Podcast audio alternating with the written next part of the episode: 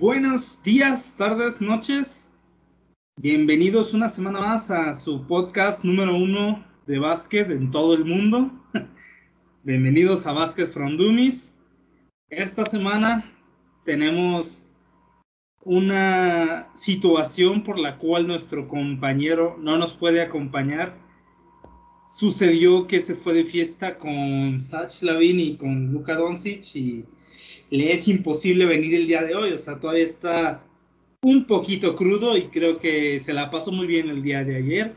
Así que por hoy no nos estará acompañando, pero no importa, creo que no nos, no nos hará mucha falta. ¿Cómo estás, Axel? Hola, amigo, buenas tardes. Para los que no están viendo, eh, hay una foto muy bonita de, de Luis Raya con Luis Rojas Raya. ¿Qué? ¿Cómo se apellida? Sí, así, pues, son sus, esos son sus apellidos, amigo. Bueno, con Zagladín y Luca Doncic en una fiesta. Mira, hasta tiene marca de agua porque... No la tomó un fotógrafo, o sea, fue una fiesta ya en, en Chicago. Y bueno, hoy no, hoy no va a estar conmigo, amigo. Ojalá te recuperes pronto. De tu Muchas... cruda realidad y de tu dolor de boca. Y pues vamos a empezar ya con esta semana. Eh, una semana muy intensa. Otra vez, algunos equipos con cuatro partidos. Y vamos directo con los jugadores de la semana. Eh, sí. Hoy tenemos tres muy, eh, muy puntuales que fueron claves para que sus equipos obtuvieran resultados positivos. Y bueno, el primero, te voy a dejar que hables tú primero de él, de Luca Donchi. Eh, adelante. Bueno, pues, ¿qué, ¿qué, te puedo decir, amigo? ¿Qué te puedo decir? Luca Magic.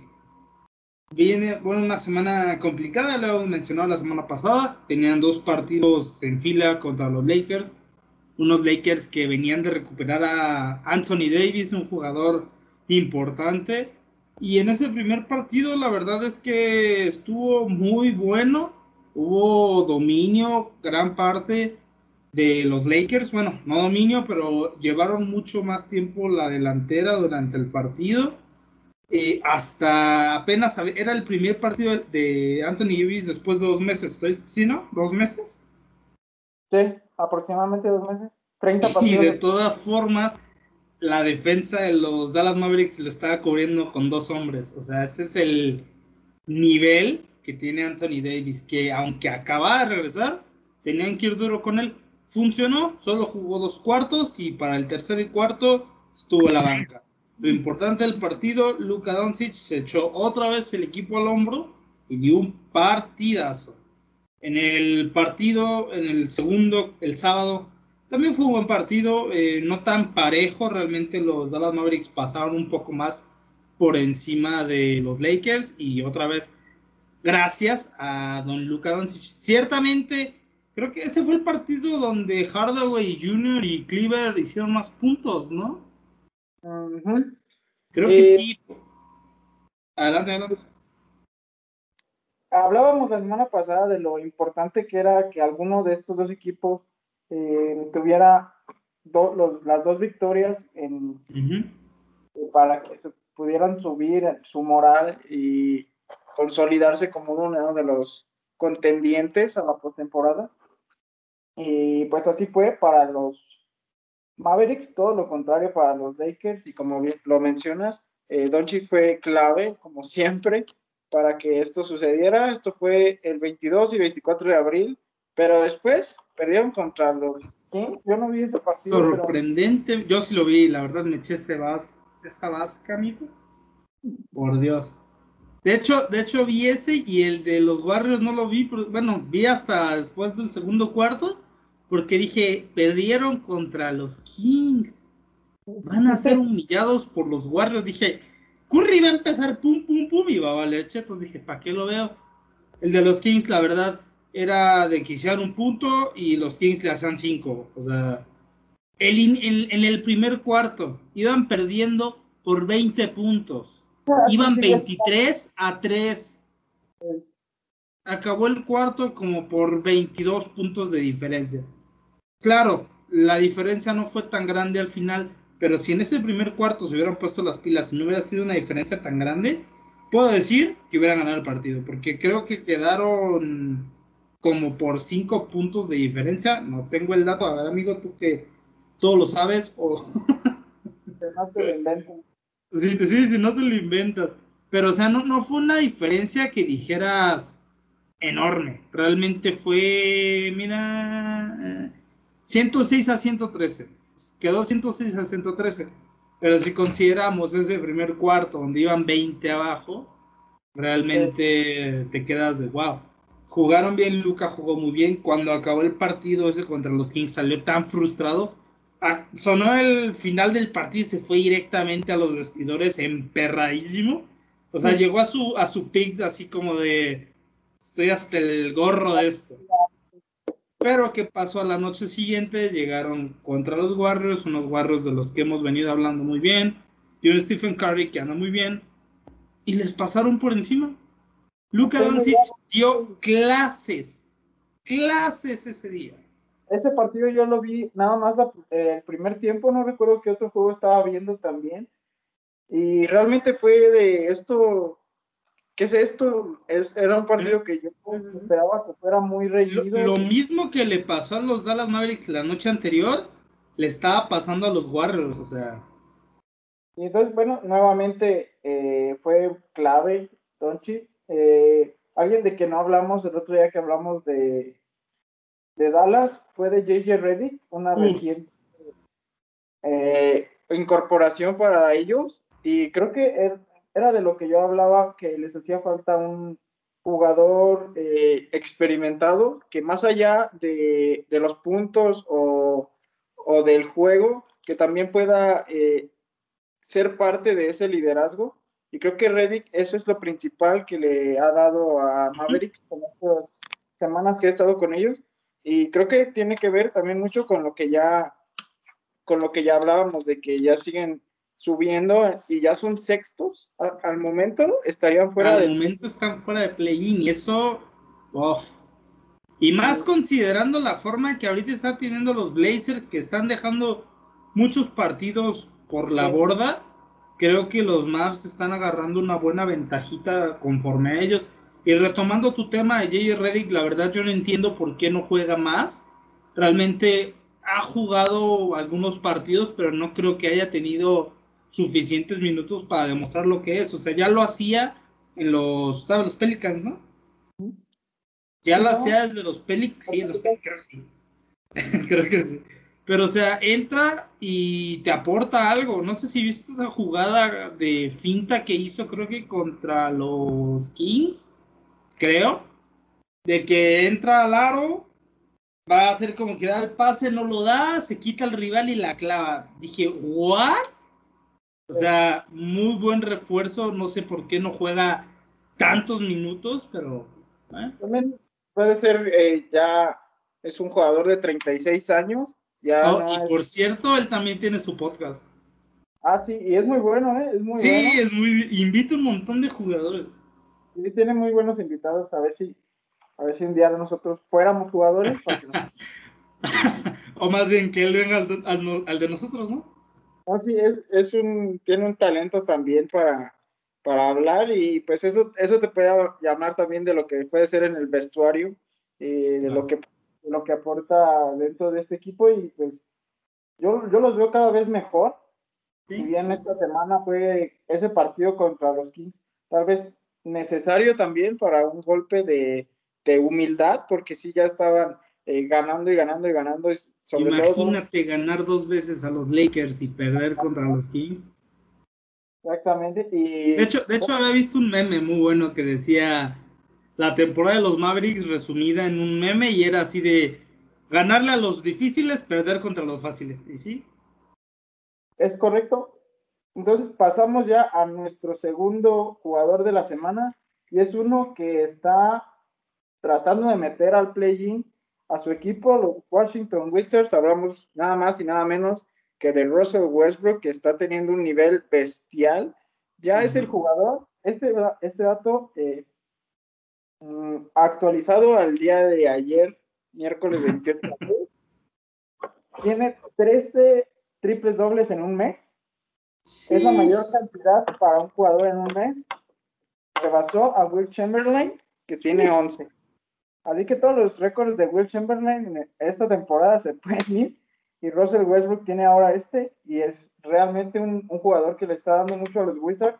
En este momento son décimos, apenas, apenas estarían entrando al play-in. Pero es un equipo eh, que no se esperaba, pero ha tenido buena. Amigo, con la forma que tenían al inicio de la temporada, que realmente era mala, es sorprendente que siquiera a esas alturas de la temporada y estén considerando entrar al play-in y que equipos como los Bulls estén quedándose fuera.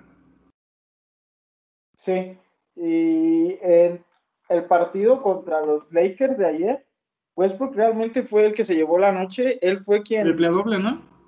Había en algún momento el eh, los Lakers se acercaron a, eran como seis puntos, y Westbrook tuvo como dos o tres jugadas que ya se asistió o él la llevó hasta el aro y él cerró el partido, ya los Lakers no pudieron regresar, que también Anthony Davis tuvo un gran partido, tuvo como cuatro triples en dos minutos, algo así, también fue en el momento en el que se acercó Los Ángeles, pero Russell Westbrook fue el que se llevó la noche y así ha sido durante, durante estas últimas semanas, también eh, la semana pasada le ganaron a los Warriors y es, es un, un equipo que yo lo decía anoche, eh, lo ponía en Twitter, Síganos. Se lo puede, por cierto, Basket Andamis en todas nuestras redes sociales. Eh, puede darle una sorpresa a algún, algún mediano equipo de, de, la, de la conferencia este. Igual en el play-in podrían dar esa sorpresa. Recordar que es a un partido. Entonces. Pero, ¿se hace un sorteo? Eh, el, el, para el play-in. Ajá. No, en el play-in, el, el, séptimo va a enfrentar al octavo. Ok, y el, el, noveno al décimo. Ajá, el séptimo va a enfrentar al octavo. Si, el que gane ese partido se queda con el lugar 7.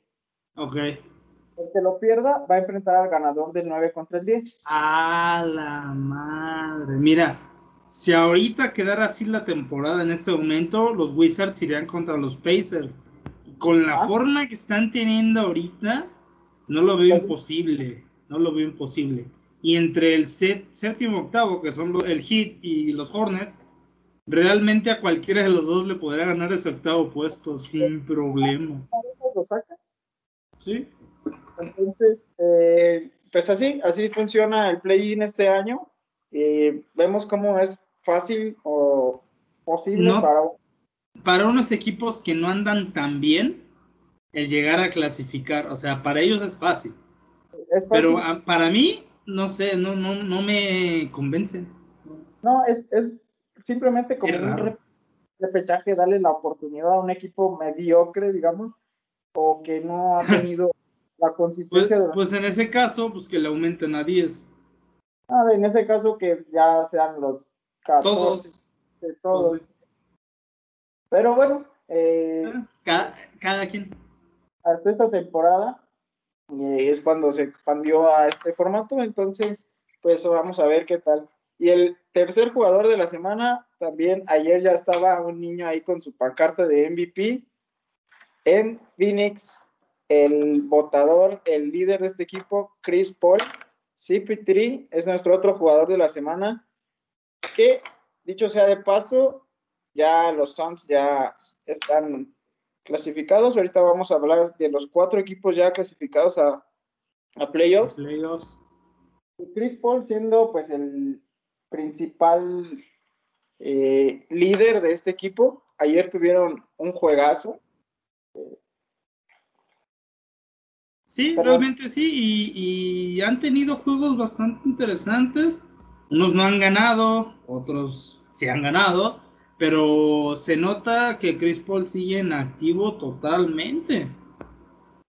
Tiene 8.7 asistencias por partido. Ya ves que hablábamos de, los, de ese número, de que es uno de sus principales virtudes.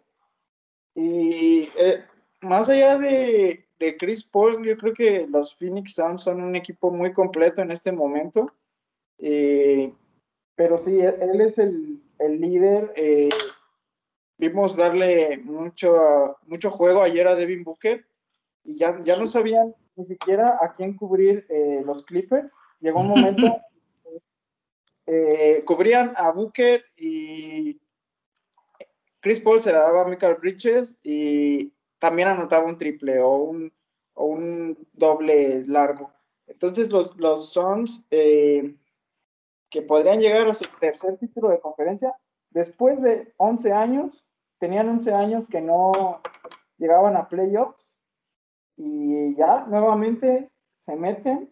Oye, y agregar, qué bonita camisa tienen, por Dios, la versión de...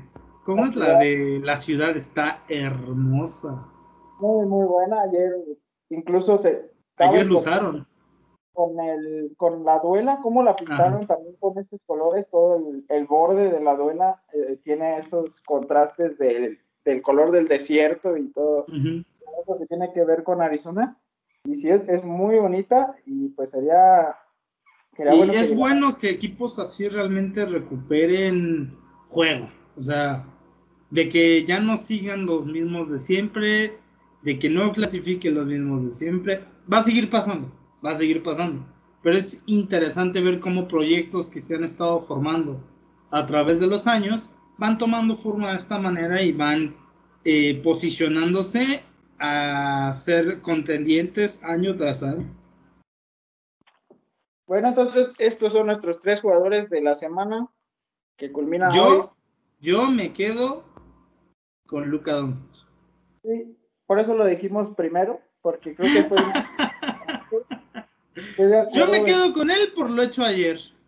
Yo nada más me acuerdo verlo así, hacer un triple enfrente de Juan Toscano Anderson. ¿Quién? Ni yo sé quién es. es primo de Luis. es tu primo, es tu primo. Por eso le vas a los barrios. Claro, es por él. para que no lo sepa, es, el, es un jugador mexicano que actualmente está en los Golden State Warriors, que llegó como ni suplente. ¿Cómo, que llegó? Hace un año no tenía contrato. Sí, o sea, llegó nada más como apoyo, ¿no? Era como un contrato de 10 días, algo así. Pues las lesiones le dieron la oportunidad, hay que decirlo. Pero eh, si bien no, no es el gran jugador, eh, sí, ha, aportado. Mira, lo que sí ya, ya no estamos enseñando mucho los temas, pero lo que sí, lo que yo le aplaudo es de que tiene mucha garra, tiene mucho corazón. En ese partido contra los Maps estaba... No marcó una falta que se le habían hecho a Kelly Aubrey Jr. y se quedó en el suelo, el Aubrey Jr. Van perdiendo, Toscano se acerca, lo levanta y le dice, vamos. O sea, de sí, sigue, güey, síguele. Y creo que eso está bien. Sí, es un jugador que tiene muchas ganas, que nunca, nunca te va a dejar, que siempre va a dar todo de sí. Y pues también es, muchas veces lo sabemos, a jugadores que no tienen tanta oportunidad en un equipo, está bien por demostrar. Sí, claro. Y pues Doncic, Westbrook y Chris Paul, los jugadores de la semana. Ahora vamos a pasar así a mencionar los cuatro equipos que ya están en playoffs ya oficialmente. El primero que se clasificó fue el Jazz, el 25 de abril. No, no fue porque ganaran, de hecho, eso creo que tuvo que ver con un, partido que perdió los Blazers, que ya matemáticamente les dio, eh, no el primer lugar, pero ya la, el playoff asegurado al Jazz. Tienen una marca de 45-17. Sí. Sí. Es un es una marca. Es un buen número, por Dios, es un buen número. Ahí, a ver, llega ahí. Hazlo. Es el equipo que menos ha perdido de toda la temporada. Claro. es un equipazo, a mí me sigue gustando mucho, a pesar de que de la adhesión de Donovan Mitchell y otras eh, cosas que han tenido que lidiar. Y Rudy Gobert está tanto ofensivo como defensivamente en un nivel muy alto. Creo realmente que es su mejor temporada o creo que es en la que mejor ha estado. Es bueno, es muy buen jugador, pero en esta temporada ha sobresalido demasiado. lo bueno que ya, ya nos olvidamos de que fue ese jugador que fue el primer contagiado de COVID en la liga y que a partir de él se, vinieron abajo, se suspendieron. y, si no vieron ese video, busquen el video de la entrevista de Rudy Gobert eh, acerca del coronavirus en ese video tiene los teléfonos de los... micrófonos, todos los... Micrófonos, todas las cosas de, los periodistas frente suyo. Dice, eh, no pasa nada, empieza a agarrarlos, a toquetear todo. Y al día siguiente se confirmó que tenía coronavirus. Y la liga se tuvo que parar. Y pues obviamente quedó muy mal en el ámbito internacional de que haya hecho un gesto así, tomándoselo a jugueteo y que al final de cuentas, si tuviese coronavirus, y quién sabe si los reporteros también pudieran haberlo uh, se hubieran contagiado. No lo sé, no me acuerdo realmente si sí pasó. Pero gracias a su juego, gracias a lo que ha hecho esta temporada y la, al final de la pasada, la gente se olvidó de ese dato. Y realmente también porque se reanudó la liga de una manera muy excepcional en Disney, ya saben. Eh, se olvidó eso, qué bueno que no quedó como una mancha para la NBA ni para Rudy Gobert, y qué bueno que siguió en adelante, la verdad. Y, algo que es importante decir es que ya después, en una entrevista que tuvo, que fue para un documental, eh, explicó por qué hizo eso. En realidad, él, lo que, bueno, había mucha, eh, explica que había muchas restricciones ya para los periodistas y que eh, como que les decían a los jugadores que se cuidaran, o sea, como excesivamente. Y él, comenta que esa fue su manera de decir, ah, no, no tengo miedo de, ustedes como periodistas, miren, voy a tocar sus cosas y, no tengo miedo. Y así, entonces le salió completamente al revés. Al revés. Y pues afortunadamente eh, no, eh, no pasó a mayores. A mayores. Ni con él ni con la gente involucrada. Y recuerda que él, es francés y pues eh, entiendo que, vive solo.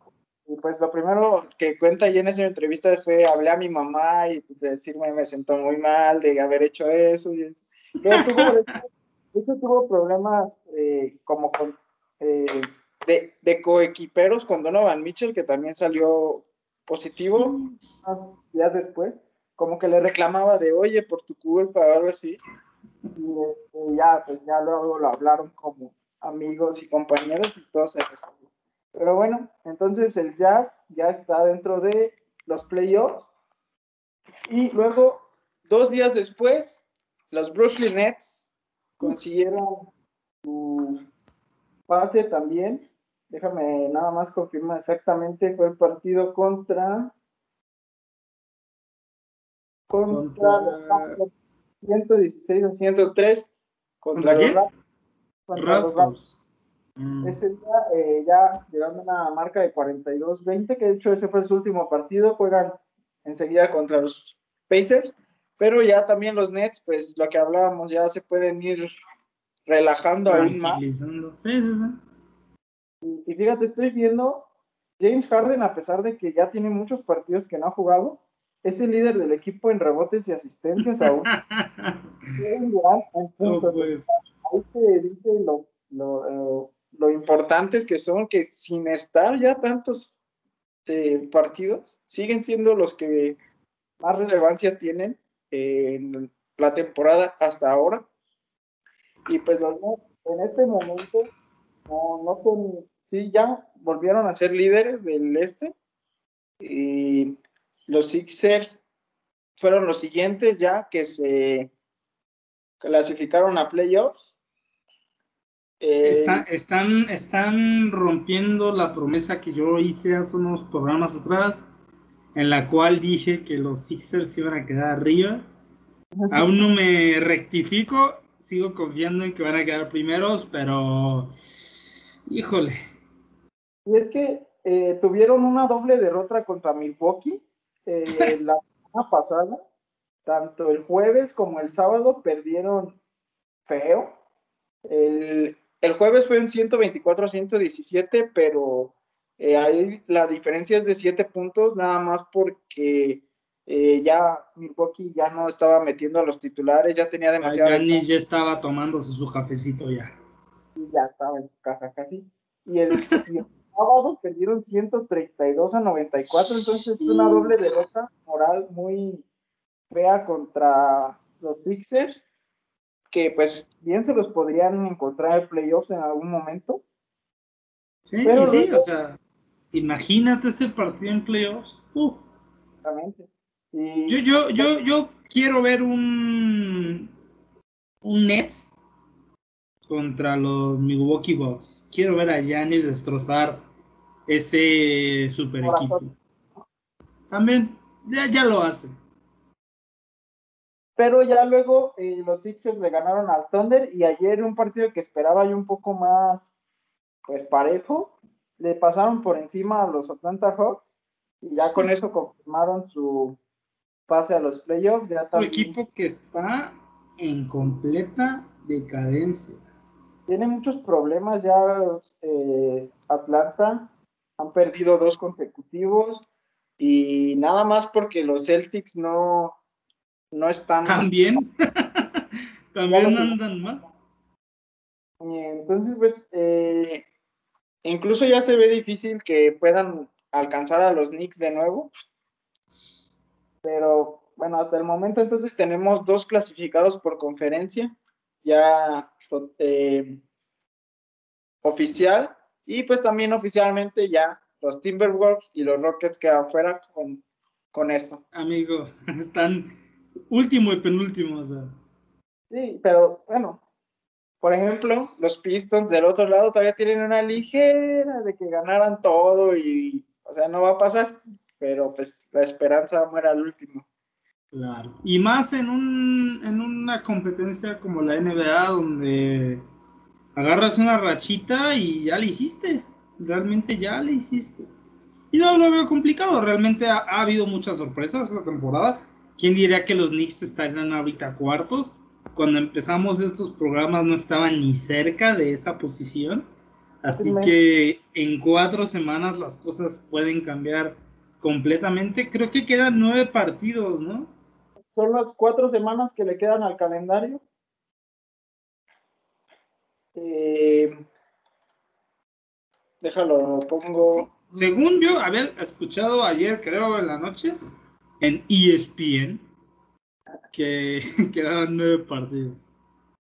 Sí, no estoy seguro, pero sí, más o menos, porque ya no van a ya no quedan muchos partidos. Ah, ya no están jugando tan seguido ya no van a estar jugando tan seguido y pone que tres, cuatro semanas ya, a lo que quede. Y bueno, ya que hablábamos de los de abajo, sabemos que estos equipos son los que tienen eh, normalmente las primeras selecciones del draft. Y bueno, en el capítulo de hoy vamos a hablar del novato del año o los novatos del año, quienes pensamos que son los que eh, se han visto mejor y vamos a empezar ya que hablamos de los eliminados, Timberwolves, con el que creo que estamos de acuerdo que hasta el momento es el mejor rookie, Anthony Edwards. Por supuesto, amigo. Ves jugar a Edwards y piensas que, hay, que lleva cinco años en la liga. La forma en que se complementa con Carl Anthony Towns es brutal porque tiene tiro interior, tiene tiro exterior, y te hace unas clavadas tan brutales que por él es el de la super clavadota, ¿no? Enfrente no sé qué jugador abrió la mano lo más que pudo y las la sumió hasta casi se atora en la duela, o sea, realmente el desempeño que ha tenido Anthony Edwards es brutal y sí, a, mi parecer, si la cosa no se pone medio rara con ahí con la Melo, eh, para mí va, sería el rookie del año. Tiene 18.3 puntos por partido. Es un número que es aceptable para un por favor. que está en su primera temporada. En, el último partido tuvo 23 puntos, 9 rebotes, 4 asistencias, 5 robos eh, y un partidazo. O sea, ¿Y sabes, sabes lo mejor de él? Es que juega así, juega así, y de todas formas su equipo pierde.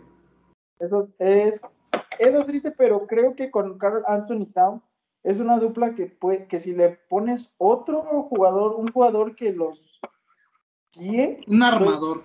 un armador, exactamente, los puede, puede potenciar un equipo que si bien hoy está en los últimos lugares, eh, para la próxima temporada sin problema podrían empezar cuando menos a pelear un, entrar a un, play-in, algo así. Sí, sí, sí.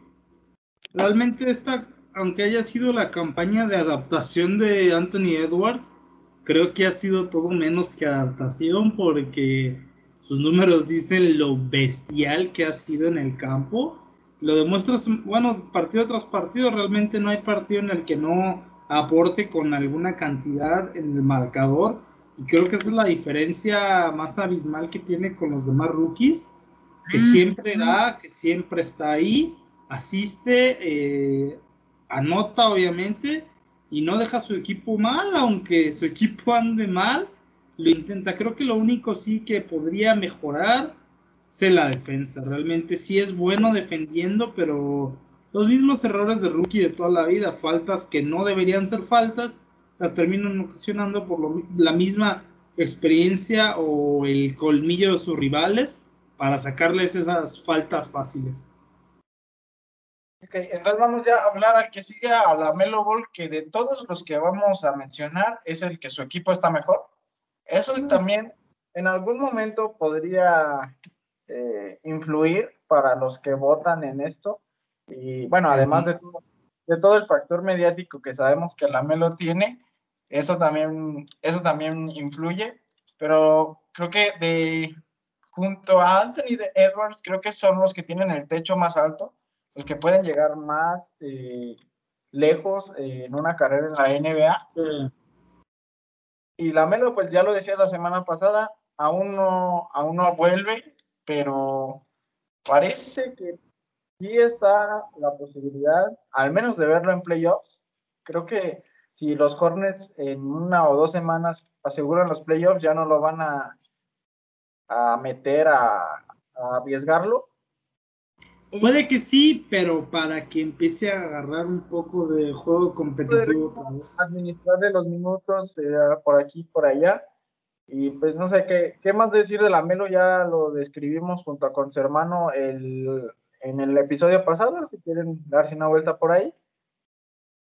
Y sí, realmente muchos consideraban que la Melo a estas alturas, además de la lesión, no, no estaría peleando por ser el rookie del año, pero ahí sigue, ahí sigue. Y pasamos ahora a un, un equipo que es de rookies. Los el equipo más... Eh, que más rookies tiene. El último equipo del, oeste, pero es el equipo que más rookies tiene. Ahorita lo estábamos confirmando información antes de empezar a grabar. Eh, todos fueron en este draft. Eh, con canjes, con otros. excepto uno, uno, uno de ellos, lo que leí en ese, en ese post, es él había sido drafteado por los Dallas Mavericks la temporada pasada, pero cambio de equipo. O sea, cambio de equipo. Pero todavía se puede considerar como rookie porque no tuvo ese juego en sí, juego con los Dallas Mavericks y por eso se fue. Pero sí, como dices, tienen cinco, no uno, no dos, no tres, cinco rookies que hace, eh, antes estábamos hablando, Axel me confirmaba de que han estado los cinco en la cancha. Eso, es algo que habría que ver si se ha pasado. Si es la primera vez que sucede o si alguno... No creo, porque realmente si no fuera tan normal, yo creo que hubiera habido un poco más de eco por ello, pero quién sabe. Bueno, vamos a mencionarlos. Sadiq Bey, Isaiah Stewart, Killian Hayes, Saban Lee y Davidas Sirvitis son todos rookies en un, ya como lo decíamos, inusual eh, equipo de Detroit. Y bueno, pues eh, creo que el que más ha brillado de ellos, en mi opinión, es Adik Bay. Eh, si bien no ha sido tampoco un jugador que toda la liga se, quisiera pelear por él. Ha, sido el que más eh, ha destacado en un equipo de los Pistons que está pasando por un momento complicado. Y tal vez para el futuro estos jugadores podrían desarrollarse juntos y podría ser un equipo mm. que, sobre todo por esa química que podrían generar entre ellos. Eh, se me hace mm, a largo plazo una apuesta interesante de los Pistons. Y sabes qué pasa, eh, el que fue, el que sí fue drafteado por los Pistons fue Killian Hayes. De hecho, fue el número 8 de el, drafteado número 8, de 8 y se esperaban más cosas de él. Realmente era una promesa. Es francés, si no me equivoco. O sea, ya tiene un poco más de recorrido en la, no me acuerdo si en la Euroliga pero o sea, ya había jugado partidos de manera profesional y se esperaba un poco más de él y creo que no, no sé, no sé si no se haya sido que no se haya adaptado todavía a vivir en otro país o que no se haya adaptado al juego de los Pistons, pero como bien dices, no ha sido el jugador que se haya destacado realmente. Una apuesta que sí hicieron los Knicks, confiaron en él, pero para su suerte se llevaron a otros cinco. Bueno, otros cuatro. Y otro jugador que está, eh, como lo mencionábamos, en uno de los equipos que están casi hasta abajo, es Tyrese Halliburton, un hombre muy... Maldito. Es, es, a mí se me hace un jugador muy, muy bueno estéticamente en su juego. Eh, creo que de Aaron Fox, que es la figura de los Kings, le puede... No ha estado no ha estado, pero eh, ya tuvo su. O sea, por ejemplo, a ponerlo, ponerlo en situación, el partido que ya mencionamos contra los Mavericks jugó un partidazo. Halliburton, Dios tuvo un muy buen partido. La, realmente para ser un rookie, enfrentarte así a jugadores tales como Luka Doncic y llevarles una ventaja tan grande. O sea, dice buenas cosas de él, y eh, otro que mencionar, a Tate de los Rockets, un jugador que es más de la rotación de los Rockets, no es tan eh, importante para Robert Silas. ¿Y por eso están tan mal? Él, el coach, ha dicho que sí, que es súper importante, lo estoy diciendo tal cual. No estaría tan seguro, pero bueno, tal vez esta es una apuesta a futuro y un dato que se me hizo interesante, es el único jugador de los Rockets que ha jugado en todos los partidos de la temporada. El único de los Rockets que ha jugado en todos, entonces a lo mejor, y me estoy equivocando en decir que no es tan importante, pero la verdad es que tal vez ha sido porque no ha brillado tanto y se ha, sido más bien un jugador que, que le ha aportado. Más de equipo que él brillando.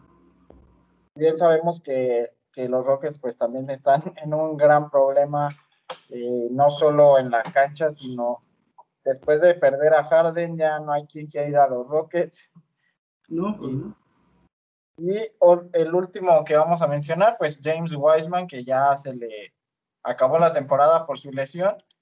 Y en muchas ocasiones ha sido eh, considerado por Steve Kerr para ser el titular y sabemos que Raymond Green se convirtió eh, desde un principio en su mentor y creo que eso qué malos ejemplos le va a tomar. Pues sí creo que pues escucha, mal pero eh, a veces tener un jugador que sea de ese estilo mientras no sea eh, malintencionado bueno, así que diga súper, súper, súper, súper intencionado no es. Pero, bueno, Pero. Eh, y, Weisman tiene también un, es muy alto, eh, está, ya lo decíamos, físico muy bueno. En otra ocasión, que está tomando la experiencia directamente en la NBA, tuvo muy pocos partidos en la universidad. ¿Tres? Y bueno, fueron como tres o cinco y se suspendió la temporada. Y, entonces, bueno, igual y ya... y aún así, los Warriors se atrevieron a tomarlo como pick número 2, ¿no? Fue el 2. El 2 de todo el draft. Por encima de la Melo Ball. Pues algo, algo debe haber en este jugador que realmente, eh, en mi opinión personal, me gusta el, la, ¿cómo decirlo? Lo que puede llegar a ser, no lo que es en este momento. Creo que tiene todas las eh, calificaciones o los, las características para ser un jugador muy bueno. Eh, las clavadas que ha tenido ya, o sea, eso, es, eso es nato. Y pues es un jugador que si los Warriors se lo quedan puede volverse muy importante. Y creo que, pues, si bien no creo que vaya a estar cerca de ganar el rookie del año, pero sí va, es una temporada aceptable, considerando todas sus circunstancias. Y pues con esto terminamos eh, con los rookies del año. Creo que nos quedamos con Anthony Edwards, ¿no? Sí, sí, fácilmente yo creo que él, si no es él, no, no veo otro realmente. Se lo den otra vez a Luca, no sé. y bueno, esto aprovechando que este capítulo sale el Día del Niño, eh, los, niños, eh, los niños, los niños de la NBA. Y ahora vamos a los pasar. Niñotes. Niños, güey, la mitad de uno soy yo, güey. ¿En qué? de tamaño. Vamos a pasar al otro extremo. Los que alguna vez fueron niños. Los jugadores uh. más viejos de la NBA, pero que siguen brillando a un nivel muy alto. Eh, nos gustó hacer este contraste, ya que, pues, realmente son muchos, son muchos que mencionar. Pero claro, vamos a mencionarlos de que esta temporada han vuelto a sobresalir como lo hacían ya en sus tiempos. Ah, en sus tiempos, hace como 5 o 10 años. bueno, pero si lo pones a consideración 5 o 10 años, para un jugador de la NBA es bastante. Considera el, promedio de, de, años que hay un jugador en la NBA, que son 5 años. Ajá, aprox promedio. Entonces, estos jugadores son de 33, 34 años para arriba y siguen a un nivel excepcional por tantos años, casi 20 años algunos de ellos. Es algo que no cualquiera logra. Y vamos a empezar con Carmelo Anthony, un jugadorazo que está... Amigo, yo me acuerdo, yo me acuerdo jugar el NBA Live 2008. Él era la portada, o sea, él era el jugador, el, el mero mero de la liga. O sea, wow. Cara de la liga. Y Carmelo Anthony ya no es ese titular que los Blazers eh, quisieran tener en cuanto a, a que ya no puede jugar todos los partidos, hay que administrarle los minutos, no porque él no quiera, sino por su propia salud. Eh, para que cuando esté, esté al 100 y vaya que lo ha hecho esta temporada. Yo solamente lo recuerdo anotando triples cada que entra. Y sí. Si no es el cero, es el doble cero. Eh, si no es Lillard, que tiene el número cero, es Carmelo Anthony con el doble cero. Y cuando están los dos juntos en cancha, se vuelve un equipo muy peligroso. Y Carmelo Anthony sigue siendo un jugador de mucho respeto, de, de un gran nivel. Y en algún momento podría volverse importante para determinar si los Blazers pasan en algún en algún momento de la temporada. y, determinar también, amigos, si es que terminan quedándose con el, el play-in o clasificando directo. Como ya mencionábamos, los Dallas Mavericks están por encima de ellos, dado a ese mal desempeño que han tenido, pero si se vuelven a enchufar y si Carmelo vuelve a dar lo que ha estado dando toda esta temporada. Creo que va a ser una pelea bastante pareja para ver quién se queda con ese puesto de playoffs. Otro jugador que, si bien ya no, ya no tiene tantos minutos, pero la experiencia le ha dado mucho es el, en el hit, es Andrei Gudala, un un ex campeón con los Warriors. ¿Quién no ha ganado? De esos Warriors, de los veros Warriors cuando estaban en sus mejores de años. Los Warriors que se hicieron famosos, esos. Esos, esos meros. André Gudala, por si no lo sabían, sigue jugando y está en el hit. Amigo, no me acordaba, realmente no me acordaba. De hecho, ahorita que estamos hablando de Wiseman, te iba a comentar que es un Igudala chiquito. Pero no me acordaba que Igudala sigue activo. Y sobre todo en defensa es en donde más ha sido relevante Igudala. En el hit que también sabemos que no tiene a la mejor defensa. Y cuando ¿Tienen defensa? Exactamente. Y cuando él está, eh, creo que sí le da un, un, un plus en, en, la defensa al hit. Y es un jugador que no sé cuándo se va a retirar, eh, pero no se ve pronto. Pero mira, lo que también aporta hace en el vestuario, o sea, tener un jugador con la experiencia que tiene Andrei Gudala, con los campeonatos que tiene encima, es bastante para un equipo lleno de jóvenes que aunque han estado rompiéndola, aunque han estado siendo muy buenos jugadores, siempre, como ya lo mencionaste, siempre necesitan a alguien que los guíe, o sea, a alguien que en el vestidor les diga, vamos a hacer las cosas bien, o, o qué pex. Y yo creo que Iguodala junto con Jimmy Butler es uno de esos jugadores que hacen esa, que marcan esa diferencia en el vestuario. Sí, así como también Derrick Rose en los Knicks, otra leyenda de la liga, otro, o sea, drafteado en el 2008, fue el primer jugador drafteado en ese draft, fue el primero. Y rookie del año. Rookie del año, exactamente. El rookie más joven. E, eso también lo estaba leyendo ayer, de hecho. El, el más joven es un jugadorazo. Eh, un saludo a Luis que ama a Derrick Rose, que no está. Y hoy hablamos de él, ni modo, amigo. Ya, ya, ya tendrás la oportunidad de sacar el tema de nuevo. Ya, ya no, va a ser un programa de una hora para él solo hablando de Derrick Rose. Y lo que hubiera sido si no se hubiera lesionado. Exactamente, era lo, justo lo que iba a decir. Eh, sus lesiones le privaron de llegar a un techo más alto, pero sigue siendo un jugador muy valioso para. Imagínate, amigo, en aquellos tiempos, si el Derrick Rose antes de las lesiones hubiera estado cuando estaba Jimmy Butler en los Bulls, eso, ese equipo hubiera ganado un título, te lo firmo. Exacto, yo creo que sí. Pero como tú sabes, el hubiera no existe y lamentablemente para él, para su carrera, le pasó lo que le pasó.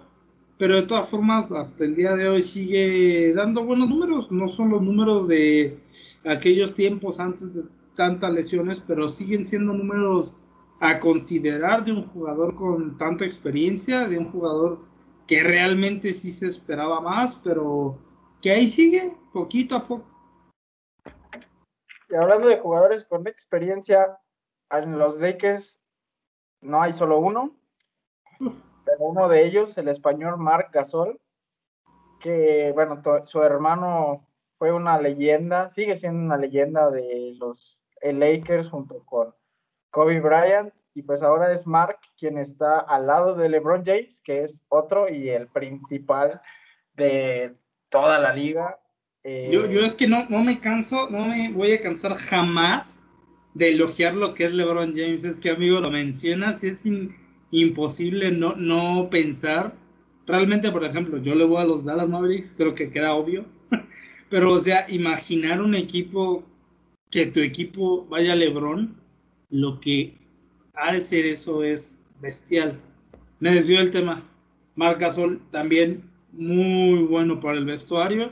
Realmente sí sus números no son lo que más que lo que quisieran, lo que deberían ser, pero te sigue siendo alguien de confianza, siempre te va a anotar un punto, más yo lo veo que aporta en defensa, porque la defensa, aunque sea buena defensa de los Lakers, cuando estuvieron fuera Davis y LeBron, apoyó bastante y creo que derrotas que hubieran sido humillantes, aunque hayan sido derrotas, final de cuentas eh, terminaron siendo derrotas por la mínima o así, gracias a esa defensiva y gracias a que también con la experiencia que tiene, puede que él, fuese el líder defensivo, el que dijera, oye, bueno, ya está hecho los planes, pero me refiero a saber cómo acomodar a su equipo, saber cuándo tiene que hacer un bloqueo, saber cuándo tiene que hacer una pantalla o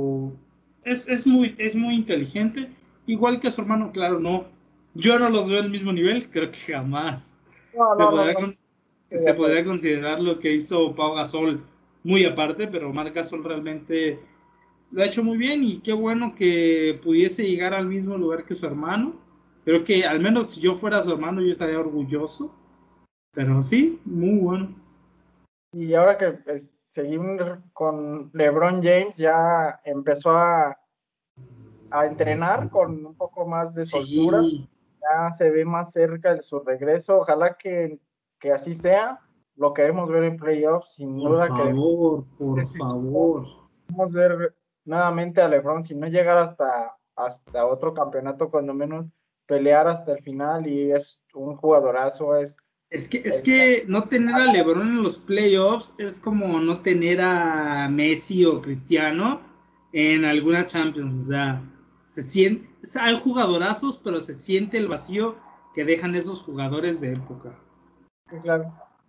Y entonces LeBron James, otro que incluso parece que sí va para rato. Marca Sol con las lesiones que ha tenido, incluso ahorita estaba viendo, se ha perdido cinco de los últimos seis partidos y creo que ya podría ser tal vez su última temporada si sigue con lesiones. Habrá que ver. Y pasamos a, hablar de Chris Paul. Ya hablamos un poquito hace rato de él, pero es otro de estos viejos lobos de mar. Me pongo de pie.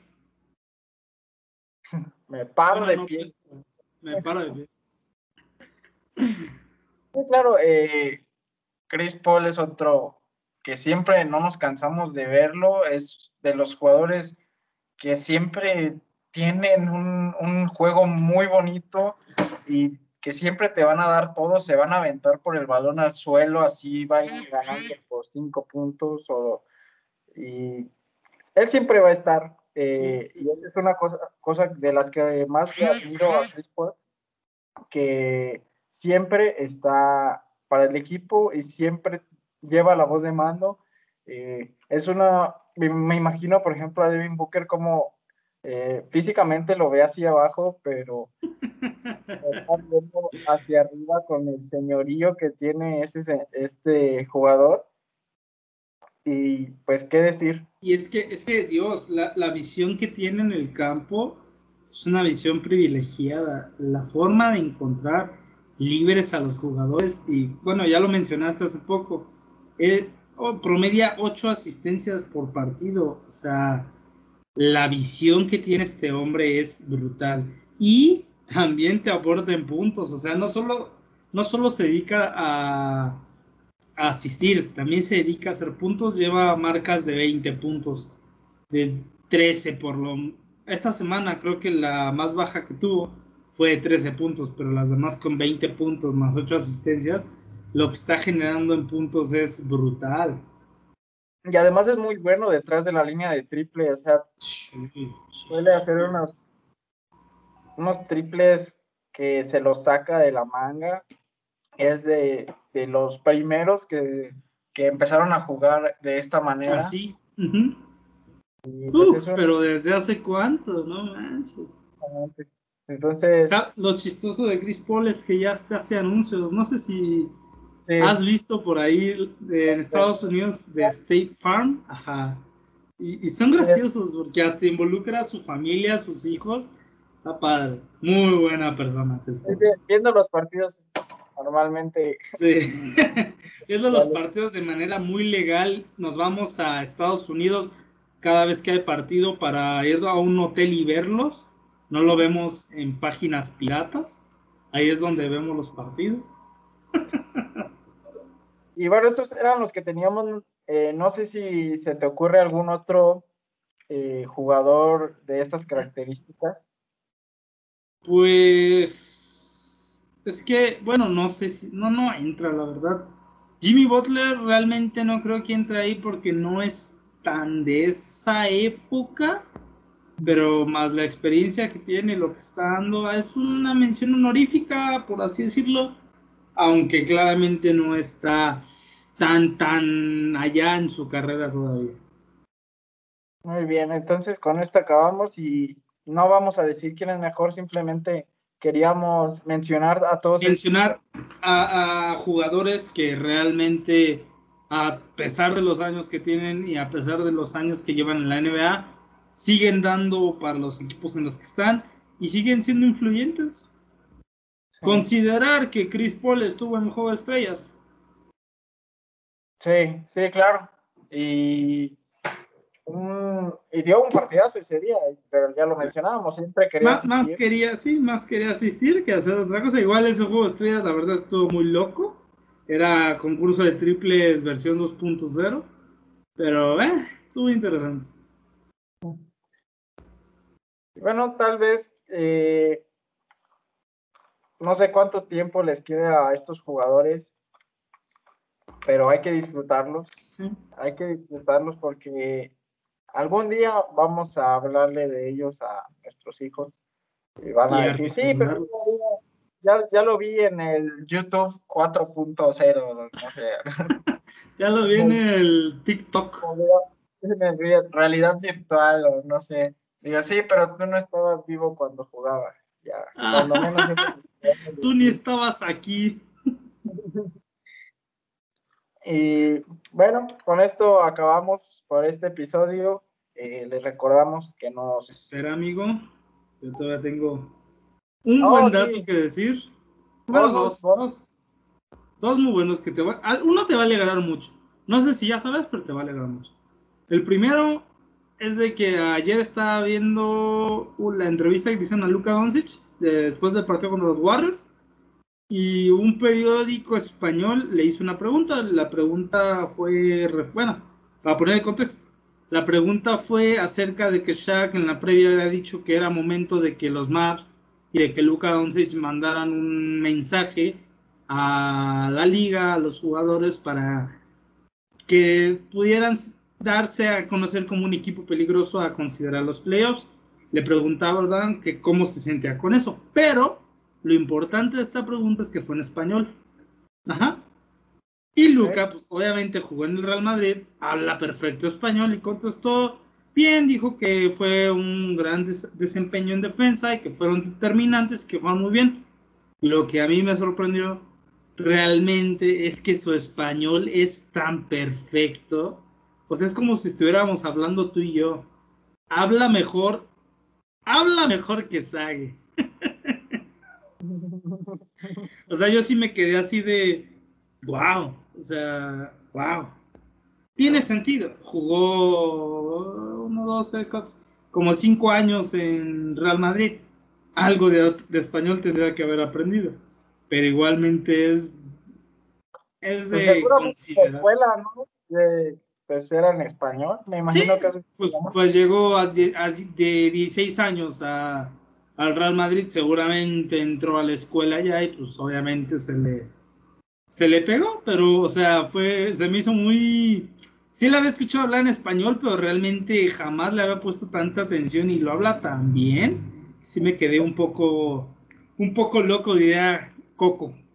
Bueno, ahora, ahora ya sabemos que nos puede escuchar sin problemas. Sí, ahora sí podríamos invitarle un podcast y hablaría sin problemas. Por favor. Por favor, Dios. ¿Cuál es tu otra bomba? Mi segunda bomba. ¿Sabes qué son los NFT? NFT, me suena el nombre. Ha sido un tema un poco controversial, pero es. ¿Conoces las criptomonedas? Sí. Similar, los NFT son tokens no fungibles, non-fungible tokens, por sus siglas en inglés. ¿Qué son y por qué han sido populares actualmente? Son, pueden ser o fragmentos de videos, o pueden ser una imagen exclusiva, Y creo que ya viste la noticia, creo que no va a ser una bomba porque acabas de hacerte spoiler. Pero bueno. No, ya, lo había leído, solo no ah. Pero bueno, o sea, si a ustedes o a algún conocido suyo les gusta esta clase de coleccionables que no pueden tocar con sus manos y solo verlos, confirmarles que los Golden State Warriors es el primer equipo de la NBA que, que lanza su colección de NFT. ¿Cómo, ¿Qué opinas de esto, Axel? ¿Tú comprarías eso? No. No, definitivamente no. De hecho, estaba escuchando una entrevista porque, eh, de hecho, la NBA tiene ya su propia plataforma de página. Sí, sí, sí. se llama NBA Top Shot. Ahí puedes, puedes comprar como un sobre de tarjetas. ¿Como en el eh, FIFA? Y, cómo se hacía eh, físicamente, con un sobrecito. También, las de Tops, las de Panini. Exacto. Y pues te puede salir un video del que sea. Así te puede salir el triple que le hizo Michael Jordan en las finales, el 98, lo que sea. Te puede salir cualquier cosa o te puede salir basura, te puede salir. y realmente no son sobres baratos y te cuestan obviamente dinero real, pero es dinero real un poco caro realmente para... Más la usa la gente. Es que, tú sabes, los coleccionistas son coleccionistas aunque sea de piedras. Y en este, lo que mencionas de la NBA, es posible tradearlos, es posible ponerlos como en una casa de subastas y que la gente los compre. Obviamente les puede sacar un, un dinerillo, pero a mí se me sigue pareciendo no tan interesante o es que realmente es coleccionable, sí es coleccionable y tiene hasta su firmita y todo. De hecho se vendió uno de Luka Doncic por un barote. Es el más caro que se ha vendido hasta el momento ahí, pero nunca lo vas a tener. O sea, literal es virtual. Sí, es, es algo que dices, bueno, todavía cuando todavía tenían las tarjetas, esas sí las podías pues presumir o enmarcar o algo acá, pero mm, el eso... pasando una generación donde lo virtual se nos hace eh, claro. Y, bueno, ahora que, que, lo que mencionas esto, recordé ayer también escuché que se vendió una carta, pero es así física, de LeBron James, de su año de novato, en 5.2 millones de dólares. ¿Carta, carta? Y una carta de real, o sea, física de no sé cuál colección, pero sé que es de su año de novato, en 5.2 millones de dólares, imagínate. Esto está, atrás, bueno, ya la persona seguramente la tiene marcada y demás, ¿no?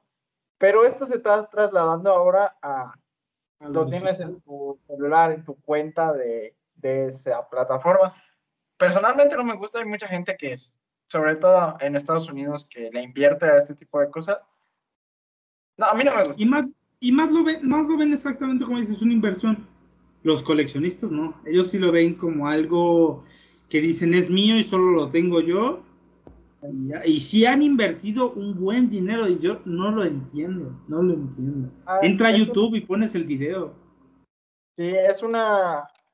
Yo creo que lo único que lo hace especial es que dices, bueno, dentro de esta plataforma es el único video eh, que hay de esa, de esa jugada, digamos, del primer dunk de Zion Williamson, por ejemplo. Es el único que hay y yo lo poseo y puedo venderlo y le puedo poner un precio. Como, por ejemplo, si, si, supiste la pelea de Jake Paul contra Brian Askren, ¿no? Después de la pelea comenzaron a vender NFTs de tomas diferentes, o sea, de pedazos de la pelea, pero desde otros ángulos. Lo estaban vendiendo como NFT para coleccionar, o sea, digo, pues, ¿para qué quieres de otro ángulo si tienes la pelea completa? O sea, guau.